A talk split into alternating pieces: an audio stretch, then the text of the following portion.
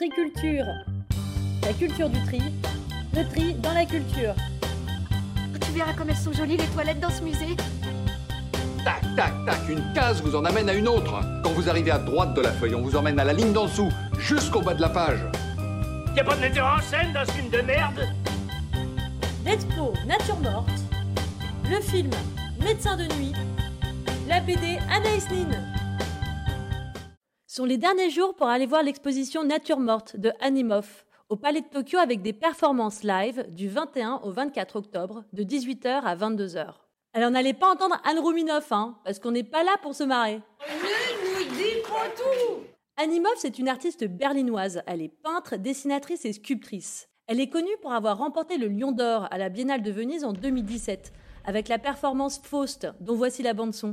Plusieurs acteurs, dans un sous-sol au plafond transparent, mimaient des suffocations, des sensations d'enfermement, faisant écho à l'étouffement de la société moderne et à l'exploitation humaine.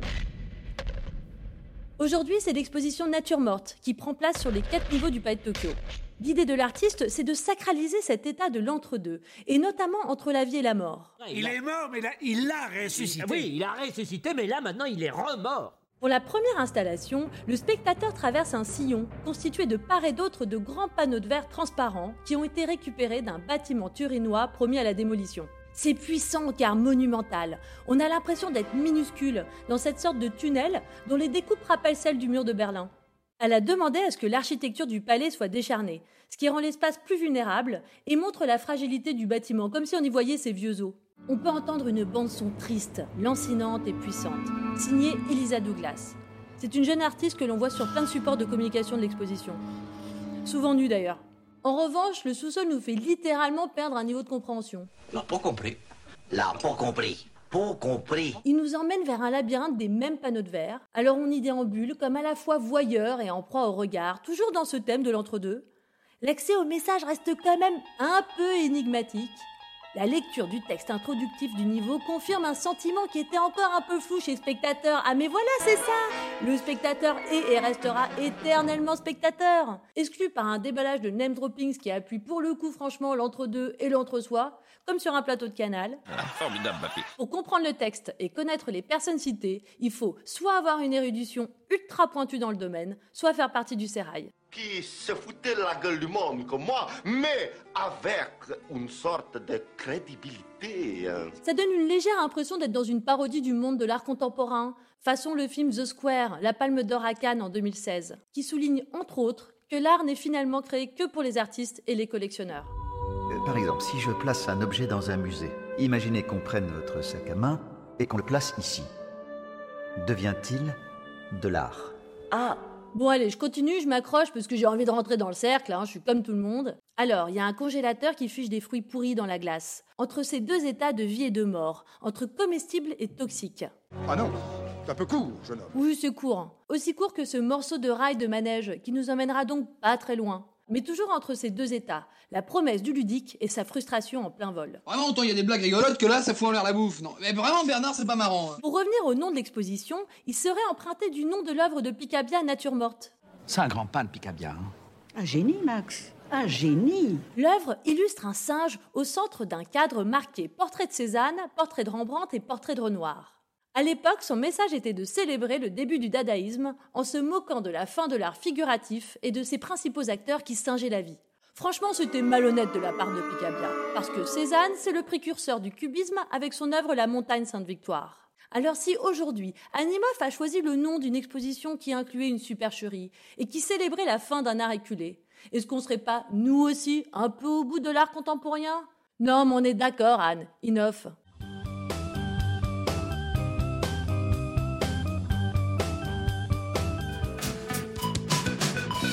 24 heures sans voir le lit. Veste cuir mal rasée. On vient d'ordonnancer Médecin de nuit, un film de Elie Wajman. C'est son troisième long métrage. Les deux précédents, Alia et les anarchistes, traitaient déjà de relations fraternelles et de trahison. Tu as vécu dans l'ombre de ton frère aîné durant toute ta vie. C'est ton heure maintenant. Le pitch, un médecin très empathique, c'est assez rare dans la profession pour être précisé. Je pense que euh, les meilleurs, enfin ceux qui deviendront médecins, se rapprochent plus du reptile que de l'être humain. Michael Kurchin, incarné par Macaigne, traverse la nuit au secours des toxicomanes, à la fois en tant que samaritain humaniste, mais aussi engouffré dans un réseau de deals de Subutex au profit de son cousin, frère de cœur, pharmacien Pio Marmaille. Donc d'un côté le soignant, de l'autre le commerçant. D'un côté l'humain, de l'autre l'argent. C'est normal. Les pauvres, c'est fait pour être très pauvres et les riches très riches. Macken décide de sortir de la toile et de se défaire de cette loyauté fraternelle toxique en démontant le réseau jusqu'à sa source. C'est un polar tendu et intense qui se déroule sur une seule nuit.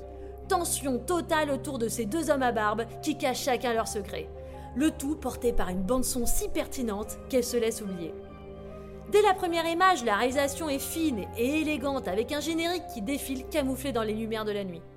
Dans sa voiture la plupart du temps, et d'ailleurs McCann a même passé son permis pour obtenir le rôle, le film se roule et se déroule dans un Paris de l'Est qu'on ne voit que très rarement au cinéma. Qu'est-ce que vous allez foutre, Gustave Flaubert? Avec des perspectives de bitume et de gratte-ciel, qu'on soit en haut ou en bas, les consultations ont toutes le même diagnostic. La solitude et l'angoisse de la nuit. Homer, tu restes là, hein si en Vienne, j'ai des comprimés contre les renards dans mon sac, t'aurais qu'à les prendre, hein. En toile de fond, Macken va traverser une lutte intime intense, illustrée par le directeur de la photo, qui aussi entre des monochromes bleus ou rouges, à l'image des deux choix de vie qui s'offrent à lui. Choisis la pilule bleue et tout s'arrête.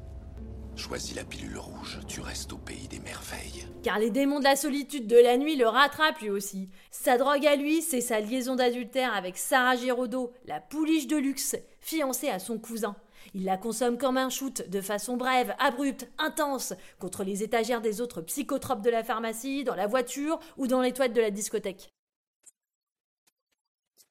C'est cet adultère qui le culpabilise et le lie à son cousin. Macken traverse une nuit de sevrage, englué dans ses démons, il tente d'aller vers la lumière à coups de castagne, auquel nous aussi on aimerait bien filer un coup, tant son jeu, son profil sont nuancés, intenses et fédérateurs. Moi, quand on m'en fait trop, je correctionne plus.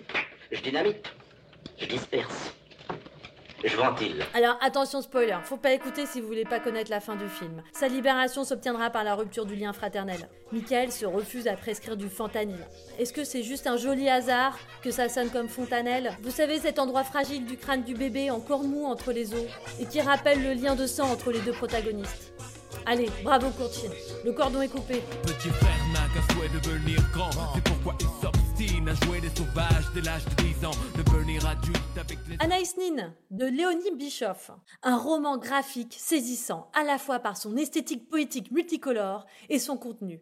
Une vie qui aurait littéralement pu être empruntée à la mythologie grecque. La BDS illustre la vie d'Anaïs Nin, née en 1903.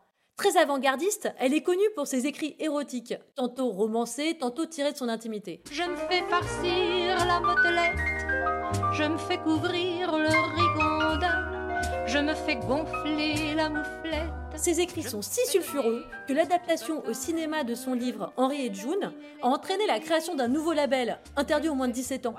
Donc si on connaît un poil plus bien l'œuvre d'Anaïs Nin, on pourrait s'attendre à des dessins très subversifs et sulfureux.